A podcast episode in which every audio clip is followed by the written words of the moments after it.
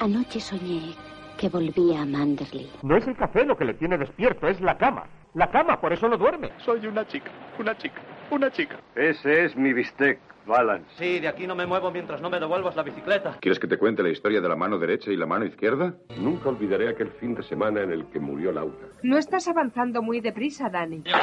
¡Uno, dos, tres! ¡Ya voy! ¿Quiere que le envenenen? ¿Quiere que le asesinen? ¿Quiere que le maten aquí? ¡Au!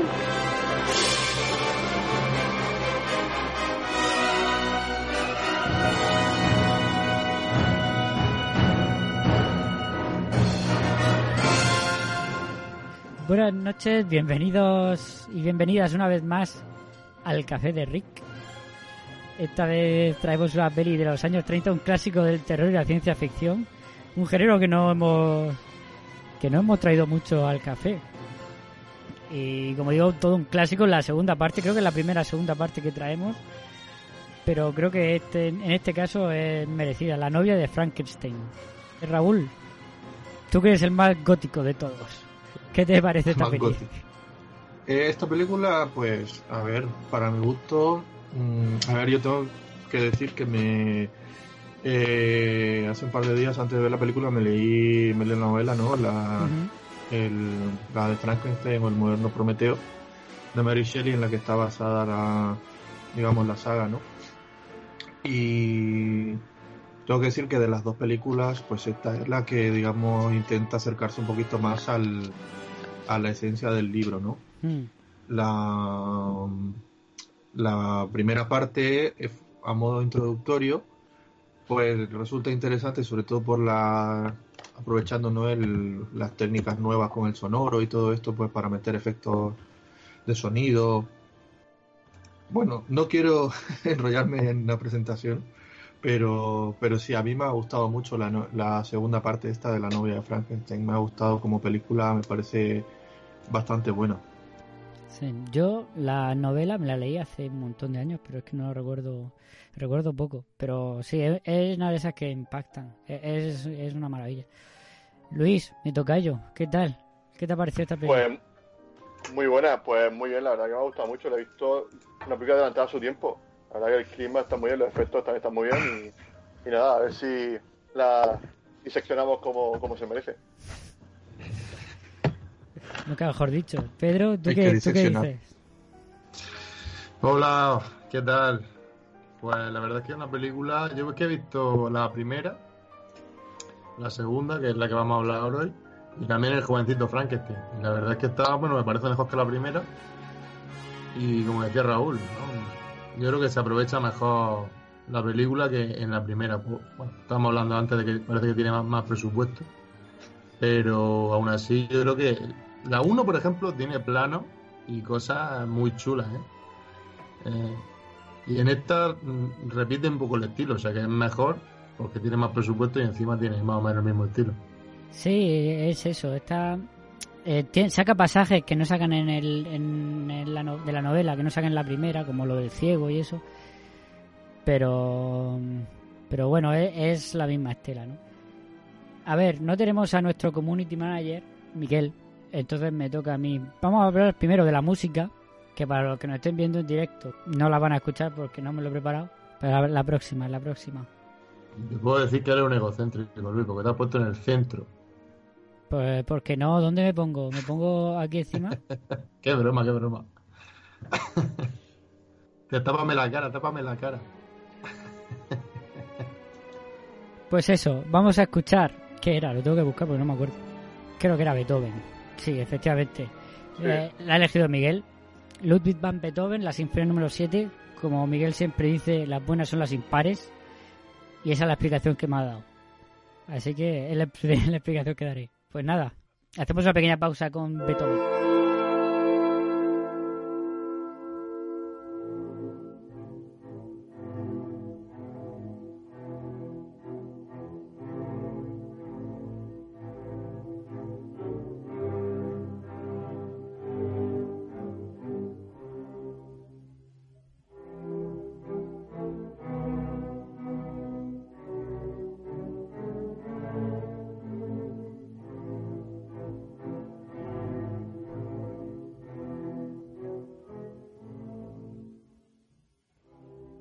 Pausa hecha. Sigo con mi trabajo de community manager porque Miguel hace todas las semanas una encuesta. ¿Habéis votado? Yo sí. ¿Qué habéis votado? Mientras lo busco. Pues obra maestra. ¿Obra maestra? Hombre. Hombre, creo que no tiene- recuerdo si puse muy buena u obra maestra. No lo Pero recuerdo, valoró pero seguro que negativo no era. Sí, me pasa igual. Buena peli. Si la apuntas negativo es que no tienes corazón. Mm, No estoy preparado para estas cosas, ¿eh? Luis no tiene corazón, eso ya te lo digo yo. No, no, es negativo, ¿no? A mí la peli me encanta. Ya ha dicho que si alguien vota, ha dicho que si alguien vota negativo. No hablaba de ti específicamente. Bueno, a ver, pues ha salido obra maestra un 46%, o sea que prácticamente la mayor parte de los que han votado, obra maestra. Buena 23, ni fu ni fa 23, y más mala que Norman Bates, un 8%. Alguien, alguien, alguien hay que no tiene corazón. Está bien eso. Anda que la comparación también. ¿Y no se puede ver quién ha votado eso? No, no se puede ver. Son Muy mal. privadas las votaciones de Twitter. Twitter tiene muy, muy en cuenta la privacidad. Es como las elecciones, es todo anónimo. Bueno, pues vamos a ver. Eh, hablamos un poco de lo, de lo que hemos venido a hablar, ¿no? La novia de libro. Frankenstein. Pues me toca a mí hacer un pequeño resumen, ¿no? Que la propuse yo. Es curioso el comienzo, ¿no? Porque empieza con Mary Shelley contando la continuación de la primera peli. Sí. Es un elemento ahí diferente, ¿no? Porque la primera no sale Mary Shelley en ningún momento. No, la sale un... ¿no? Por salir no sale ni en los títulos de crédito, porque si os fijáis... Sí, en el- sí, sí sale. no, no, no, sale. sale. pero como no sale su nombre, sale la... Ah, el apellido. Sale el apellido del marido, sale eh, Ah, verdad, es verdad. la, sale- la, la señora esposa o así, algo así, la, la señora de, de Percy, algo así aparece en los títulos. Me, me, me chocó mucho. Y en la segunda parte sí que es verdad que lo ponen ahí como en grande, no como pidiendo disculpas o algo así. Eh, basado en la novela de Mary Shelley. Ahí recogiendo cable. En el Un poquito. 35. Pero sí, lo que dice Luis, yo creo que es la misma actriz que me voy a poner aquí arriba, porque tapo a Luis siempre. Yo creo que es la misma actriz que hace de del monstruo nuevo, ¿no? De la novia de, del monstruo de Frankenstein. Y bueno, pues resumidamente, como he dicho, empieza nada más terminar los hechos de la primera parte con, tras el incendio del molino, en el que dan por hecho que el monstruo ha, ha- ha muerto quemado, pero no, Sin haber visto su cadáver. sin haber visto su cadáver. Ah, Habías visto poca- pocas películas de miedo. No, no, que partes además de películas de miedo. Lo más gracioso, lo más gracioso es que aún está ardiendo el granero. Que es que. mm, Y dicen, no, se ha muerto, se ha muerto. El, ¿Cómo se llama este? El, el, Eh, el maestro Burgo, eso, ¿no? el maestro burgués. Y el burgomaestre, el burgomaestre, perdón. Burgo maestre, sí. Y claro, se queda allí el padre de la chavala, que la ahoga en la primera película. Y es el primero en ver al bicho. Y luego la ama de casa. No, la, perdón, la ama de llave del castillo. Que no le hacen ni puto caso en toda la película, eso es cierto también, ¿eh? ¿Habéis, ¿Habéis odiado al personaje del ama de llave tanto como yo? No tanto porque me ha, me ha gustado ver a, la original Frank Butcher de- del jovencito Frankenstein. Pero vamos, sí que es un poco odioso. A ver. Es como si fuese una. A ver, me recuerda un poco el perfil de, de bruja, ¿no? Tiene esa, esa risa así como diabólica, ¿no? La voz así aguda, así quebrada. Y parece una bruja. Pero es más bien, más que bruja, es maruja, ¿no? Es lo que intenta. ya, ya. Pero prefiero a, los rasgos físicos, está claro que sí, que la, la tiene una cotilla y está todo el rato pinchando, intentando que, que la gente haga lo que, lo que ella dice. Pero pasan de ella. Pero es que es un personaje muy recurrente durante toda la película. Y, y siempre es muy cansino. Pero bueno, ¿Dirías que es más recurrente que la novia? sí, claro.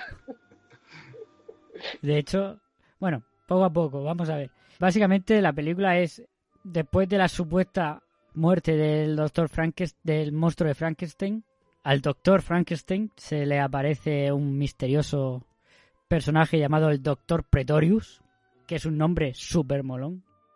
Doctor magnífico, magnífico personaje además.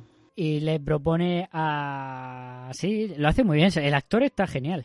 Y pretende enganchar al Dr. Frankenstein en la, en la creación de una nueva vida, ¿no? Porque a él no se da tan bien, o por lo menos se le da muy bien lo de crear vidas, pero en pequeñito, ¿no? Tiene ahí una pequeña colección de, de, de monstruos que le salen de puta madre. Están perfectos todos, son todos guapísimos. Tiene ahí un rey ligón, una reina, tiene ahí una bailarina, Una bailarina. tiene de todo. Pero le salen Un chiquititos. obispo, y- un obispo también. Tiene un obispo, pero le salen pequeñicos. Y él lo quiere grande. Y no le sale. Y para eso necesita la ayuda de Frank, del doctor Frankenstein. Mm, Ya, pero eh, es que eso, eh, Frankenstein se lo dice, no, esto no es ciencia, eso es brujería, Sí, esto claro. es magia negra. Él lo, él- Eh, Ujú. básicamente eh, estamos hablando de un, de un, de un científico loco que, mm, que no que no practica estrictamente lo que es ciencia, ¿no? O sea, eh, está todavía en esa brecha entre entre no diferenciar la ciencia de la, de la ciencia oculta. O sea, a lo mejor estamos hablando de alguien que todavía cree en la. ¿Cómo se llama esto? Lo, del. eh, se, me, se me van los nombres. Eh, lo de crear alea- aleaciones de. En los de- pitufos, en los pitufos. La alquimia. Alquimia. La alquimia, sí, que divaga todavía un poco entre esos dos mundos, ¿no? Además, es algo que en la, en la época en la que se escribió la novela es algo que, que, que ya se Claro. veía como antiguo, ¿no? Como anticuado. Y de hecho, eh, en la película no se ve, pero el doctor Frankenstein en su obsesión también tiene un poco de eso, ¿no? Los, los científicos reales eh, no aceptan sus métodos porque consideran que él está obsesionado con cosas que ya son del pasado, ¿no? Y en este caso recuperan eso con este doctor Pretorius, ¿no? Que no había salido ese elemento en la, Ujú. en, en la versión anterior. Claro, porque también las películas son cortas, ¿eh? La película Sí, dura una hora, muy una hora y diez la segunda y, y está, está bien, la verdad, mola mucho cómo te cuentan un poco la esencia, ¿no? De, de la historia de Frankenstein en tan poco tiempo. Porque corrígeme si me equivoco, Raúl, pero en la novela. Es que hace ya tiempo que no, que la leí, como digo. Pero la novela, él, lo de cadáveres se lo inventaron aquí en el cine, ¿no? Él crea al monstruo completamente de cero. Eh, no, sí, sí que hay una, sí que hay una, unas visitas a, a los cementerios. Lo que pasa es que mm, no, es- no, no queda tan claro que sea una recomposición de varios cadáveres. O sea, que haya cogido mm, piezas de distintas personas y que, mm, y que, por ejemplo, en este caso le haya puesto el cerebro de un asesino, ¿no? Eso en la novela no, no es así porque no te quiere condicionar qué tipo de persona es Frankenstein, o sea, que el monstruo, ¿no? El, el monstruo te va, se te va revelando a lo largo del relato mm, porque él va descubriéndose, va descubriendo el mundo y lo, lo que le rodea y va descubriendo cómo son los humanos y, y bueno, va adquiriendo conciencia de quién es y, y- y todo lo que le rodea, pero no se te dice de entrada quién era ni, de- ni qué cerebro, ¿no? O sea, pero... Pero es que, claro, eso era algo que- utiliza un cadáver. Eso era algo que ya en la época, como tú dices, ya se había pasado, ¿no? Lo que, lo que, lo de que la forma del cerebro y del cráneo determina lo que, lo que somos, ¿no? Y lo que hacemos. Yo creo que para el momento en el que se publicó la novela, probablemente esas ideas ya estaban quedándose obsoletas, pero, pero es que, claro, la novela está ambientada en el siglo anterior, Ya, eso sí. eh, que está ambientada en 1700 interrogante, no se sabe exactamente, ¿no? Y la novela se escribió a principios de- del siglo XIX, en 1818, por ahí.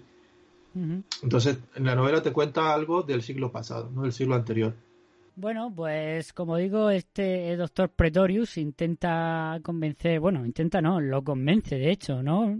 Al principio él se niega porque lo que quiere es casarse con, con su mujer, la protagonista de la película, ¿no? Casarse con su mujer y, y dejarse al lado la, la vida de científico loco, ¿no? Porque en la primera lo vemos, en la primera peli vemos que está súper obsesionado viviendo en un molino apartado de la sociedad, ¿no?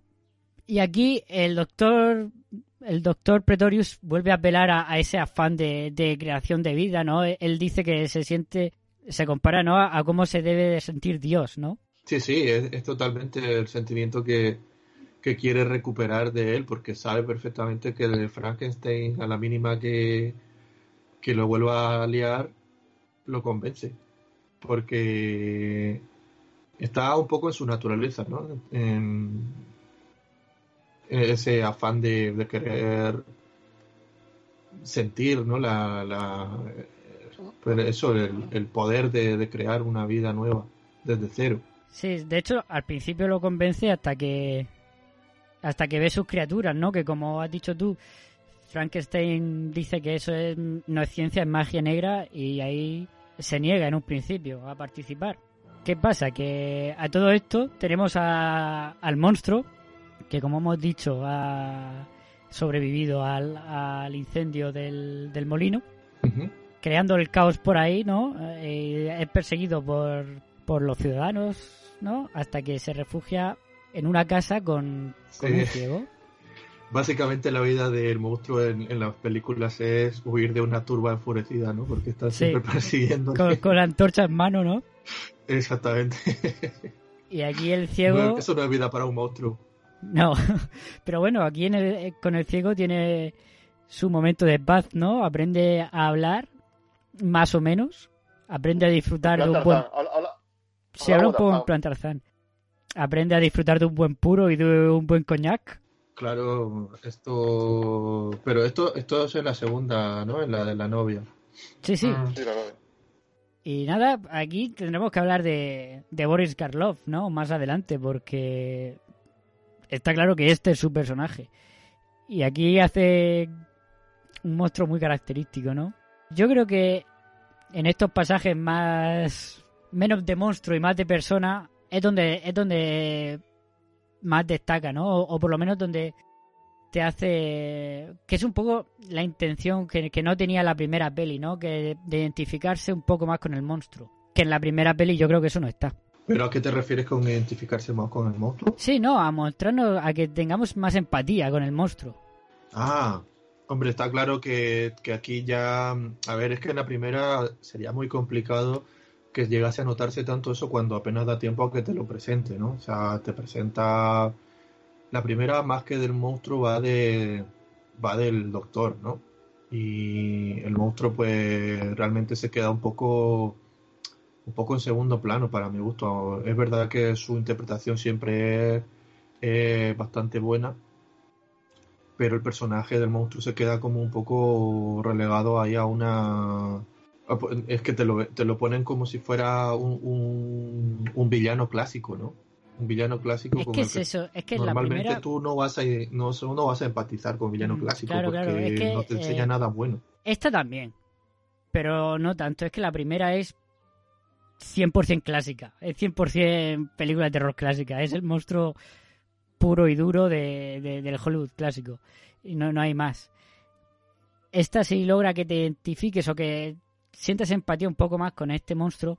Pero vamos, tampoco, tampoco se pasa, ¿eh? Porque al final sigue siendo el monstruo. Sí, pero, pero vamos, no sé, o sea, lo de lo de mostrarse como que, por ejemplo, lo de eh, lo de mostrarse como un amigo para este ciego, ¿no? Para este hombre ciego que podría haberlo podría haberlo matado, quemarle la casa nada más entrar Sí, si sí, sí, fuera no, está claro, el claro. El asesino que no, No, podría pero- haberle robado la comida. No, pero es que en la- en primera- No solo ahí, porque antes también al principio él tiene la oportunidad de hacerle daño a gente y no se la hace. Por Mm. ejemplo, a la, a la pastora esta que, que lo encuentra y se cae al agua, la saca del agua.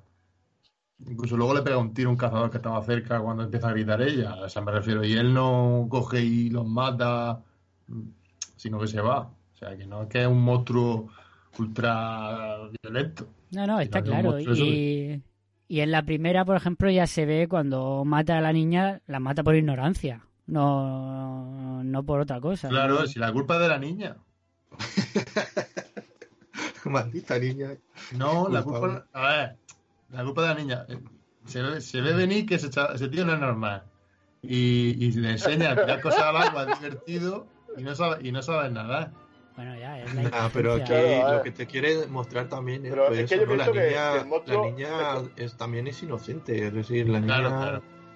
la niña es inocente y el monstruo es inocente, los dos son, pues son inocentes, no sabe, o sea, lo que lo que quiere comparar es que el monstruo es tan inocente como un niño, un niño que no sabe lo que realmente lo que está haciendo, el único que sabe es que que el fuego quema, le hace daño y que, y que las personas, nada más verlo, le quieren dar una paliza. Es lo único que sabe. Y todavía no sabe por qué, ¿no? A lo mejor cuando se ve en el agua. Pues no, porque es que yo pienso que el monstruo es como un bebé. Al final, cada un bebé que luego en casa de, del ciego, pues ya aprende a hablar, ¿no? Como que a lo mejor ese personaje eh, le dan más tiempo y hubiese sido una persona, abro comillas, normal. Pero claro, la gente, pues no sé, pues habla un poco de, de la gente, pues los prejuicios que tiene también. Hace un poco de crítica, yo creo, la película también sobre eso. Hombre, está claro que aquí. A ver, es que, claro, es que lo que estábamos hablando antes, que en la primera culpen. Es que como casi que culpan al monstruo de, de que tiene un cerebro de un asesino y ya es así, ¿no? Es como es. A mí ese detalle no, no me gusta. Pero bueno, eh, eh, es que es una película muy clásica en ese sentido. Mm. Es como que ya con ese cerebro no podría haber sido otra cosa. Pero bueno, está claro que si Frankenstein, eh, el doctor, en vez de tratarlo como un animal que como lo trata al principio, sobre todo su ayudante, ¿no? Y tal, y ya... Es que desde un principio lo ven como un monstruo, ¿no? No lo ven como una criatura real, nueva que, que acaba de nacer, ¿no? Es que es eso, es que es un Hollywood muy, muy, muy clásico. El monstruo es un monstruo. El monstruo es un monstruo, eh, eso es así, o sea, es una abominación creada por un tío loco, o sea, por un tío loco que además usa el cerebro de un asesino. Entonces aquí lo que te quieren in- inspirar un poquito es, una película de terror. Entonces no hay esa, no existe la, vamos a analizar aquí la profundidad del personaje, ¿no? De la, de la bestia esta, mm, para nada, ¿no? O sea, no, no, no existe hasta que, hasta que no se empieza a vislumbrar, por ejemplo, pues en la parte de la niña y ya en la segunda parte, pues en- con lo del ciego, que es cuando yo realmente creo que se nos quiere eh, mostrar un poco eh, la esencia del personaje, que es que es un ser que está completamente solo. Entonces la, la soledad del, del monstruo y del ciego, aquí te quieren decir pues que hay un hay una conexión de amistad, que se pueden hacer amigos y que es algo que tanto el ciego como él pues quiere. O sea, el monstruo realmente no, no su motivación en, en la vida no es matar gente. Eh, su motivación es tener compañía, tener eh, amigos. Por eso aquí no se ve tan claro, pero el deseo de la, de la bestia también es tener una compañera, es decir, que le hagan una novia, que le cre- creen una novia. Y, y bueno, en un momento en el que la está, en, en el que Frankenstein está trabajando, vemos, sí que vemos como le exige, ¿no? Le dice, trabaja, pero que quiero dormir, no sé qué, no, no, que trabaje, que termine la novia. Que ahí el doctor Petrus lo engaña con un chupito. Y es que le gusta. El le monstruo, gusta. es, uf, el monstruo empina el codo que no veas. Sí. Pues es que es como un burro, es como un burro que, lo manejas con una Sí, sí, ahí, le ahí la es, es claramente eso. Bueno, No sé. eh, siguiendo con la trama, porque básicamente es eso. eh, Después de que los aldeanos descubran que Frankenstein está en esta aldea, o sea, en esta casa con el, con el ciego, e intenten matarlo otra vez, quemar la casa del pobre ciego, que no ha, hecho nada el político, vuelve a, a Frankenstein y tal, eh, se esconde en una cripta donde está el doctor Pretorius robando eh, un esqueleto de una mujer y ahí el doctor Pretorius ve que el monstruo es alguien con el que realmente se puede razonar también entre comillas porque lo utiliza directamente el doctor Pretorius para eh, lo utiliza para ro- para secuestrar a la novia del doctor Frankenstein y chantajearlo Sí, para decirlo que en la primera, el doctor Frankenstein está obsesionado con su trabajo y pasa de la mujer. Pero tiene una experiencia traumática al traer un monstruo al, mu- al mundo y le hace valorar Sí, le que hace lo único que hacer en la vida es casarse. Sí, sí, sí, sí. Lo que pasa es que no le dejan, no le dejan. No le dejan, ¿eh? Es que el pretorio este se la lía primero con las cositas enanas. Que es decir, que esa escena está muy bien, ¿eh? La escena en la que eh, él coge a uno de ellos y lo vuelve a meter en el bote está súper bien hecho. ¿eh? Técnicamente, técnicamente está Sí, guay. sí. sí. A nivel técnico, toda la película creo que está, está genial. genial. Sí, ¿eh? Se nota, se nota un montón eh, la subida de presupuesto eh, con la primera. Pues eso, chantajea a Frankenstein para que cree a la compañera de, del monstruo. Engaña también, o sea, el- bueno, le dice al monstruo que, que le van a crear una compañera. y chantajea a Frankenstein con la- el secuestro de su novia para que le ayude a criarla. Y ya tenemos la escena de la, de la creación del monstruo, de la- del nuevo monstruo, de la compañera, que está súper guay. La escena ya la hablaremos, pero es súper potente. Y bueno, pues todo acaba con que crean la, al nuevo monstruo, a la compañera, a la novia de Frankenstein. La novia de Frankenstein rechaza a Frankenstein directamente, es un rechazo a primera vista. Eh, Frankenstein huye de, de- del laboratorio con su, con su mujer o con su novia. Con en parte por... ¿Es Elizabeth la novia? Sí. ¿Y por qué le estoy diciendo yo María todo el tiempo? Eh, no lo sé. Será. Puede ser que me haya confundido con... Ah, el, el- el el personaje se llama Elizabeth, que es su prometida. Ya, ya, pues me, está- me estaría confundiendo yo por Mary Shelley, no sé Pero por si quieres, le, Bueno, le- le puedes llamar es- Dorita si quieres. en la, en No, la no novela es, es su. Vamos a llamarlo hermanastra. Es su herm- como su hermanastra. Y entre ellos se llaman primos. En la prima y el primo. Bueno, pues eso, el doctor Frankenstein huye. En parte porque el monstruo le deja, ¿no? Le dice la, huir. Y, y el monstruo, pues, es- explota el laboratorio con la novia, él y el doctor Pretorius. Y esa es la historia. Yo creo que si algo destaca de, de estas dos películas es la ambientación, ¿no? Está clarísimo. La ambientación de eso, esa ambientación tétrica de los cementerios, los laboratorios. Además, esos laboratorios con esos rayos catódicos y esas cosas tan guays que se usaban antes en las películas. Eh, la iluminación, ¿no? Es, tiene un rollo, un rollo, eh, lo diré, eh, no me sale. Expresionismo alemán, ¿no? Totalmente, totalmente. Es muy.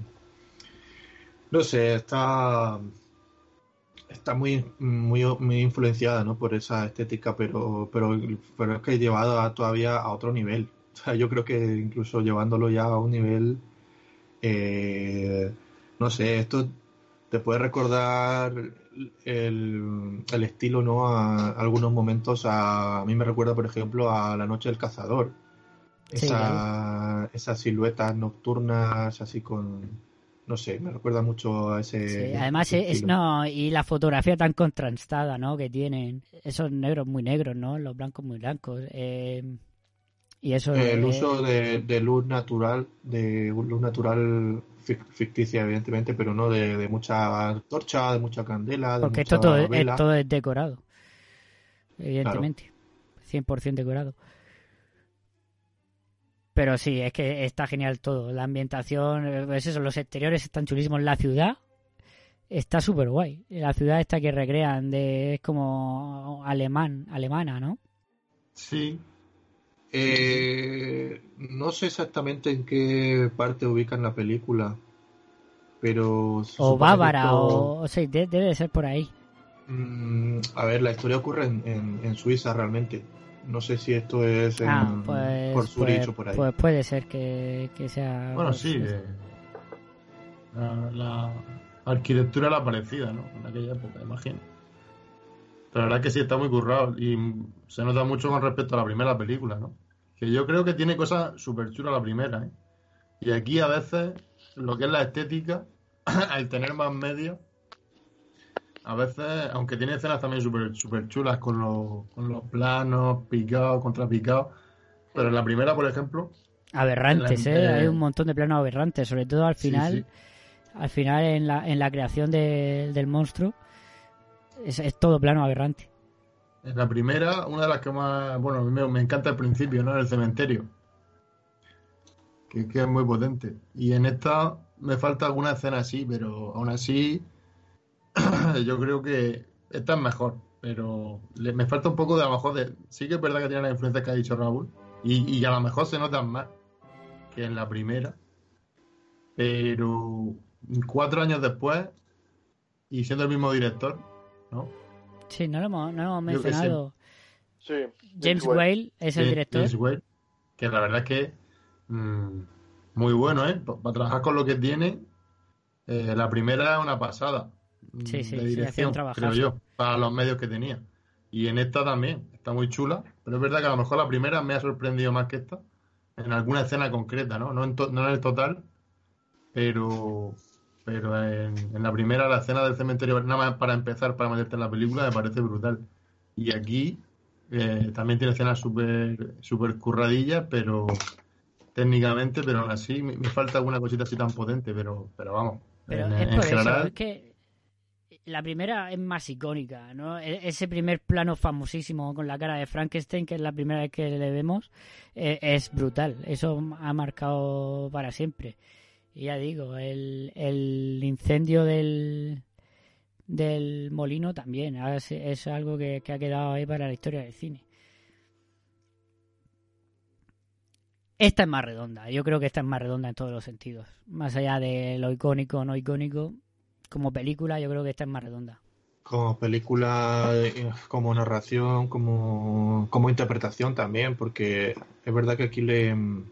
A mí me gusta mucho el giro este de, del doctor Pretorius, porque, a ver, eh, lo de crear la novia, realmente había que hacerlo de alguna manera, ¿no? Este, no, no podíamos hacer, desarrollar eh, todo lo complejo que es la novela en una sola película. Entonces, una forma de hacerlo fue creando este personaje, porque mm. tiene una motivación más, más directa que la que podría tener el monstruo, ¿no?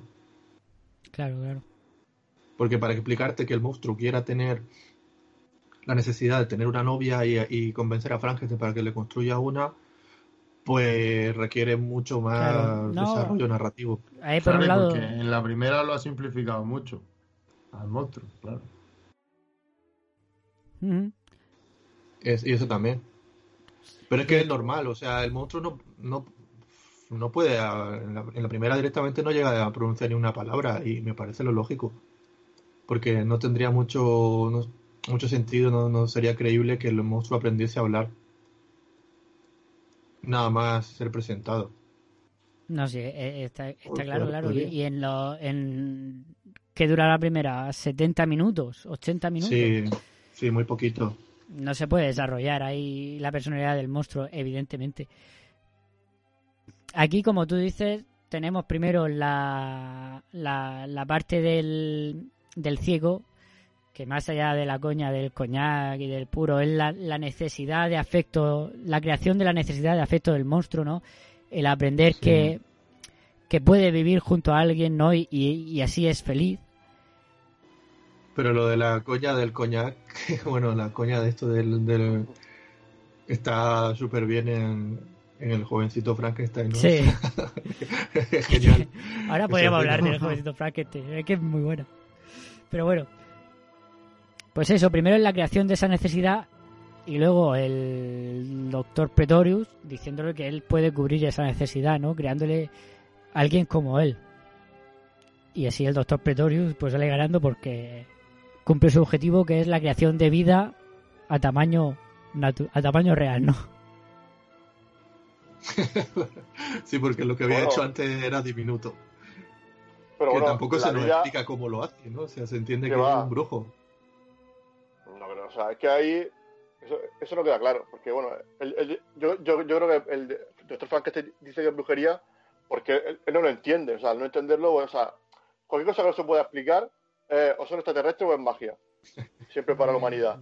Entonces, No, pero, pues, es- yo pero pienso que. claro, pero yo sí creo que aquí el doctor Pretorius es más es esa mezcla Es ilusión, ilusionismo o algo de eso, porque vamos, no, no, no, no, no te- o sea, en ningún momento queda claro que este hombre sea un científico de verdad. no está claro no Es tiene ni idea tiene su ayudante, eh, cuidado. sí. Oh, Y su pata. de todas formas, tú dices que él quiere cumplir su sueño de hacer vida, pero al final la vida la hace el, el doctor Frankenstein. Porque al final. sí sí, sí, sí, él es un inútil bueno un inútil es lo que se refiere a a tamaño real porque es que en verdad las creaciones esas son mucho más complejas que, que Frankenstein que al final es un es un experimento fallido digámoslo digámoslo así ¿no? No es Pobre que-. No, porque, pero es que lo que, Con lo razón que nos decía quiere matar a todos. es lo que decía antes, que con Frankenstein de primera se le rechaza. Yo creo que a lo mejor est- Ya, estas ya, criaturas, sí, tú no sabes está si. claro, ah, está claro. No, pero te quiero decir que a lo mejor estas criaturas de, del doctor Pretorio, a lo mejor lleva con ella trabajando 5 años, 10 años, en las que ya la, la ha manejado y la ha construido a, como él ha querido. Que Eso- en verdad eso- también puede yo. ser lo, lo que dice Raúl, yo no lo había pensado. Puede ser ilusionismo para engañar al Dr. Frankenstein, lo dudo mucho, la verdad. Yo, pero puede ser. Yo creo que es más Hombre, estamos en el siglo XIX. Se llevaba mucho la- Sí. El tema del ilusionismo. Pero yo sí veía al Dr. Pretorius como esa mezcla de científico loco que mezcla ciencia con la magia negra, ¿no? Yo magia no, negra no veo. Es que no veo magia negra. Yo no veo nada satánico, no sé. A lo mejor es mi punto de vista. Hombre, pero que no, no quiere decir satanismo aquí. Estamos Claro, hablando de, eh, de ciencias ocultas, de, de eso, de- de de alquimia, como ha de- dicho Raúl.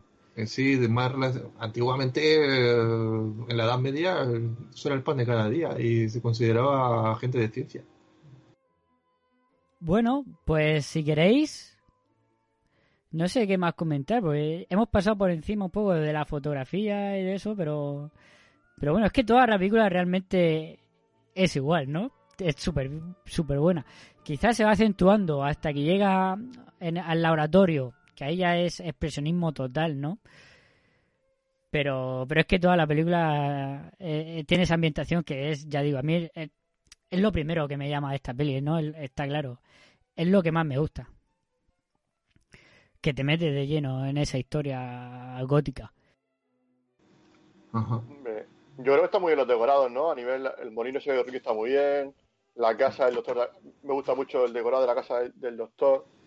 El laboratorio, lo que dice. A nivel, a nivel de decorado, pues pienso que la primera está muy, muy bien hecha. Yo es que la el, verdad el cementerio, el cementerio, claro. eh, las catacumbas donde, donde, donde, donde el doctor Picto- el doctor Pretorius, iba a decir Pictorius, no sé por qué, eh, le, le invita a vino y comida y se hace su colega. La verdad es que está, está todo muy, muy mucho más currado que la primera, la verdad. Aún aún así no, no llega al nivel del jovencito Frankenstein, pero, pero está muy bien. ¿De qué año es el jovencito Frankenstein? El 76. Por ahí anda. Sí, Claro, por ahí claro. Es que eso Bueno. es que 40 años después. Claro, se tiene que. Ya, claro, pero que es una película que parodia a estas dos películas. Sí, sí. Porque vamos, yo digo una cosa, el momento de la primera en el que el ayudante se le se carga un corazón y coge, o un cerebro, y coge el otro y dice, "Bah, da igual, eso es totalmente jodido, Frankenstein. Sí, sí, sí, vamos, totalmente. Bueno, eh, ¿pasamos a las, a las escenas favoritas? ¿O queréis Vale, comentar sí. algo antes? Lo que quiera, lo que quiera. Venga, yo- pues... Yo, yo quería Sí. comentar que el director este, James Whale, era, era homosexual. Entonces, claro, Sí. Ahí, el tema, cu- cuando se junta con el ciego, creo que ahí intenta meter de forma velada una relación homoerótica y homo, bueno, homoamorosa entre ellos dos. Mm, directamente es, nulo eso, porque yo te digo por qué, porque yo creo que, a ver, lo que intenta la segunda película es acercarse un poco más a la, a la obra literaria. Y, claro, ¿cómo, ¿cómo puedes notar tú la, la soledad de un monstruo si no te puedes identificar con como que tenga nada humano, ¿no? Entonces, le buscas este amigo y, y en la novela el personaje que más se puede eh, encajar para esto sería pues el personaje del ciego. No, no, no creo que tenga ese, esa, esa, esa, ese, no creo que sea tan rebuscado ese... A no, yo tampoco lo creo, sobre todo por eso, porque es homosexual. Lo que, no, lo que en parte se nos muestra ahí es la inocencia del, del monstruo.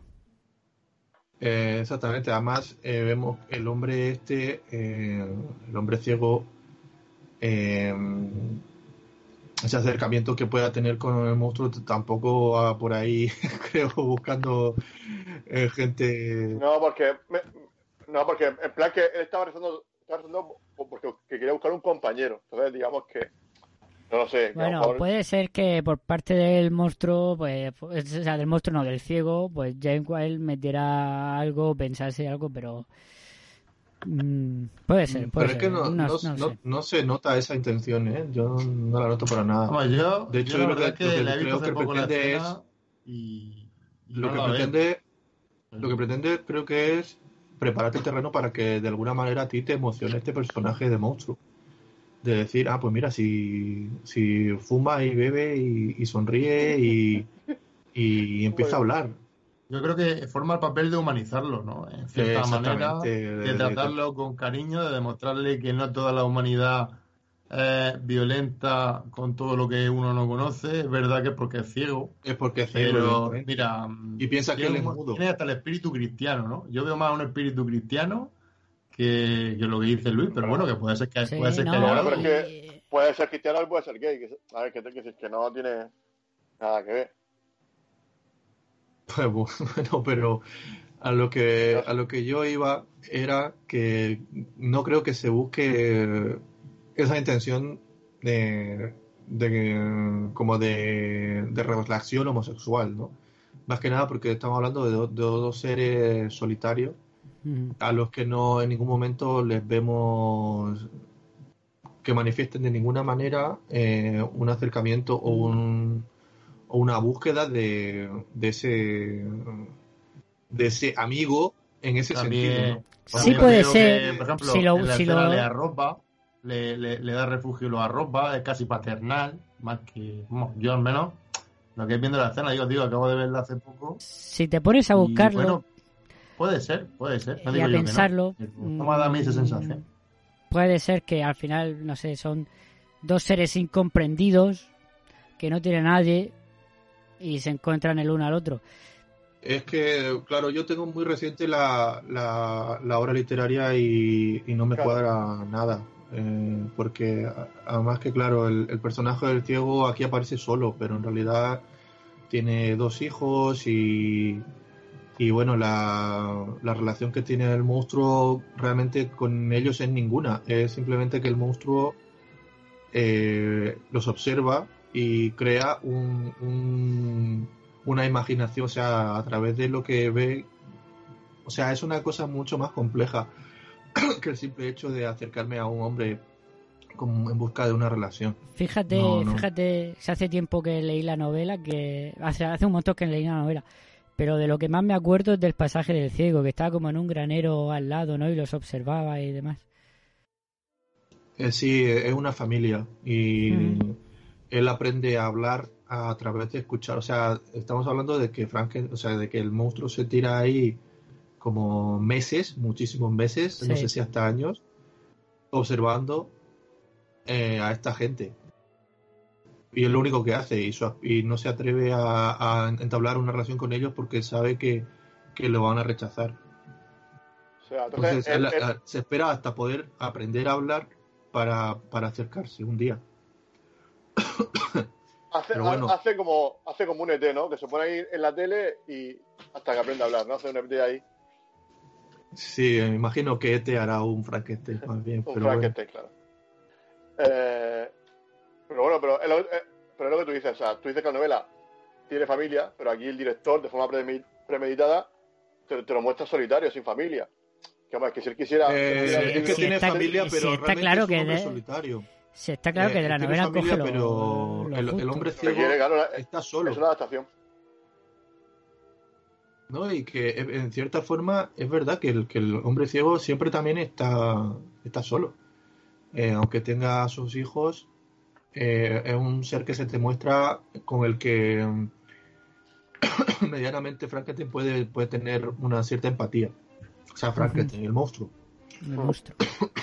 Venga, pues pasamos a las escenas. Bueno, yo, yo, yo voy a empezar, ¿vale? Yo voy a empezar y de hecho voy a empezar por la que, por la que acabamos de, de, de mencionar, que es la de la, de la, la escena del, del ciego. Me, me gusta, bueno, primero porque la parodia de, de la, del jovencito Frankenstein me parece brillante. Me gusta mucho cómo, cómo, cómo lo lleva a otro, a otro nivel, ¿no? A otro... Le da la vuelta totalmente a, a la... perdón. a la tortilla. Y porque convierte totalmente esta escena que a mí me parece muy muy dramática, ¿no? Muy, muy conmovedora, eh, que es ver como un, monstruo, pues, realmente estás viendo que en un momento dado este monstruo fue un ser humano y que le queda mucho de eso todavía. Lo que pasa es que, claro, no, no, hay, no hay manera de que lo hayamos visto como humano porque no se lo permite nadie ser humano. Me gustó mucho esa, esa forma de, de mostrarlo de esta manera, ¿no? Porque, como he dicho antes, esto en la, en la novela no ocurre de esta manera, es distinto. Entonces me, me, me pareció curioso la forma de hacerlo. Y luego la parodia que hace el jovencito Frankenstein me parece brillante. Me parece desternillante. O sea que esta escena te mola por el jovencito Frankenstein. no, me gustan las dos. Me gustan las dos. Lo que pasa es que la, el jovencito Frankenstein eh, lo, mm, sabe darle otro giro más al que ya le había dado previamente la película. Pues yo me quedo, bueno, con, diría, eh, bueno, con el principio de la película, ¿no? Porque mmm, me gusta el, el, decorado, ¿no? Del molino ardiendo, todo destruido. Me gusta ese personaje que está esperando ahí asegurarse de que está, de que se han librado del monstruo, ¿no? Porque el padre de la chica, que es la primera, pues pierde a su hija. Y es verdad que yo imagino que, bueno, viéndolo hoy en día, pues no, no, no, te, no te da terror, ¿no? No te da miedo el, Boris Karloff interpretando a Frankenstein porque hemos visto ya muchas cosas, pero en aquella época imagino que esa escena tú tendrías una tensión, ¿no? En el cine, cuando coge a la mujer y la tira cara, bueno, bastante incluso casi violenta con el, con el resto de la película, ¿no? Un poco mejor cogiendo el testigo de la primera simplemente y luego cambia, ¿no? Pero a mí el, principio es una escena que la verdad es que me, me, parece interesante y bueno, un poco diferente dentro de la película y no sé, me quedo con eso. Pero totalmente, la aparición del, del monstruo ahí, con primero la mano, ¿no? Como la mueve y luego él en las sombras y tal. Es que está súper bien, sí. Sí, eso sí, tu, tuvo que haber generado terror. Luis, ¿tú lo sabes? Bueno, a ver, estoy hablando de la mano y nada, es que me acordaba de que cuando se despierta el doctor, cuando está ahí en la cama, lo primero que se mueve es la mano. Pasa que se mueve, creo, creo, que en el monstruo, creo que en la izquierda y aquí se mueve la derecha. Como que referencia que, en el mismo plano, que esos son dos caras de una misma moneda, ¿no? O sea, que eso, pues sí me ha gustado. Y a nivel de, de la escena que más me ha gustado, diría, que es la de los liliputienses que me ha gustado mucho, que está, no sé, me ha encantado, ¿no? Ver que en el año 35, hace 85 años, se hacían esas maravillas, o sea, me ha encantado, la verdad que me ha gustado mucho cuando lo coge así con la pinza, lo mete otra vez. Escena es sensacional. Vale, pues ya sabéis cuál es la mía, ¿eh? la creación del monstruo, con los dos científicos locos ahí con sus rayos catódicos y sus pócimas y, y el cuerpo ahí, sus planos aberrantes y esa luz de cenital tan dura y es que es muy bueno. Es muy buena. Los rayos cuando suben al, al monstruo al, al, tejado, ¿no? Las cometas. Y las cometas. Y luego el monstruo, ¿no? La novia, que, que, que es una. que es muy icónica, ¿no? Eh, tiene una imagen que, que, ha quedado, ¿no? Con ese peinado, esas rayas blancas que tiene en el peinado. Que es un poco Mark Simpson, ¿no? Sí el, el traje que lleva, que es como la, la bata que llevaba puesta, ¿no? De, de, de, eso. Y el rechazo que siente inmediato al monstruo. Es, es, muy bueno, no sé. El monstruo es que nunca, nunca es contra la paz, nunca es contra nadie con quien, con quien ser feliz. Así que lo explota todo por los aires. Está muy bien. Eso a mí me, me gusta mucho el, la ambientación terreno. ¿No te recuerda un poco, Luis, a, a Joder, se me van los nombres, ¿eh? Hoy, yo también, ¿eh? De, eh, ¿No me salía expresionismo alemán? ¿Cuál? Eh, Fritz Lang, eh, la más famosa, eh, Metrópolis, ¿no te recuerdas? Ah, Metrópolis, sí, sí, claro. Es met un poco Metrópolis, o mucho Metrópolis. Sí, eh, Metrópolis que es del 27.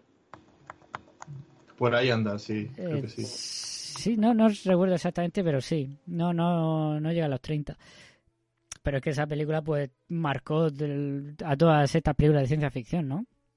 Claro. Pero a, a, mí lo que me hace gracia es que el título eh, la novia de Frankenstein y creo que la novia aparece tres minutos en la película. Sí, sí, sí. cuatro. Es eso. O sea, es lo más, es lo más engañoso. O sea, Es que- el planteamiento de marketing, el plan de marketing me encanta, pero luego, bueno, está bien. Es que es eso, la propia película cae en el en lo típico de confundir a Frankenstein con el monstruo de Frankenstein, ¿no? Bueno, pues pues nada, pues hasta aquí la novia de Frankenstein, un, un peliculote. Yo me ha encantado verla, ya dije que no, esta no la he visto, la primera sí la había visto varias veces y esta la he disfrutado muchísimo, por lo que veo vosotros también. Es que está aparte lo que dice, hora hora y diez y, y tiene un ritmo que, que Sí. no para, ¿no? Hora y diez cada película. La verdad es que yo, eh, digamos, las dos películas me las vi la otra tarde se- seguidas y, y la verdad es que no se me hicieron pesadas. Es verdad que tienen un lenguaje muy clásico, pero la verdad es que son, son muy interesantes. Y ya de bonus me vi la de Jovencito Frankenstein y vamos, habiendo visto las dos películas, que yo la, la primera de Frankenstein no la había visto. De esta creo que había visto algún trozo. Pero bueno, gana muchísimo valor el jovencito Frankenstein, ¿eh? O sea, Mm. ver todas las escenas que, cómo, cómo hacen la parodia, es maravilloso, es maravilloso. Frankenstein. Pero usted dice Froderick o Frederick. esa escena, mira esa escena. Y usted, Igor. Pero mm, esa escena es maravillosa. Bueno, pues pasamos pasamos a la despedida.